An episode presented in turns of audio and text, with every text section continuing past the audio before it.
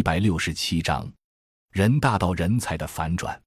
雅超的大学很是风光，班长、班上的学生对他十分称赞。团委、社团部部长，学院所有学生社团的活动都要经他过目。学生会外联部部长，各种人脉与关系。团委的老师对他十分认可，毕业后还会对他说：“老胡啊，现在这学生当班长的都不如你呀，学生们不领情，老师们不喜欢的。”当年的雅超天天旷课打游戏。打游戏赚的钱也够自己的网费了，考试时还次次拿奖学金，如鱼得水的日子中也收获了爱情。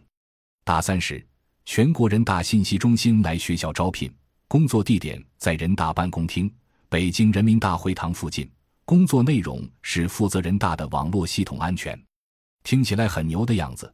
北京也是个让人心生向往的地方，于是就报名去了。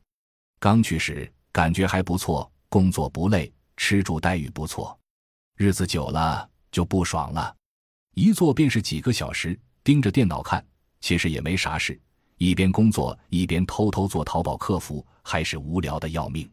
合同签了两年，在二零一五年两年快到期时是可以续签的，但想到自己又不可能一辈子在北京，房子都混不上，女友在郑州，一直异地也不是个事。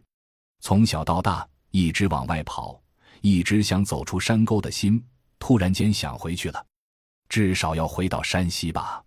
这时很意外的遇到了梁树明乡村建设中心第十一期农村可持续发展青年人才培养计划招募，这么长的名字，还是简称人才计划吧。亚超至今都难以顺利完整的说清人才计划的全称。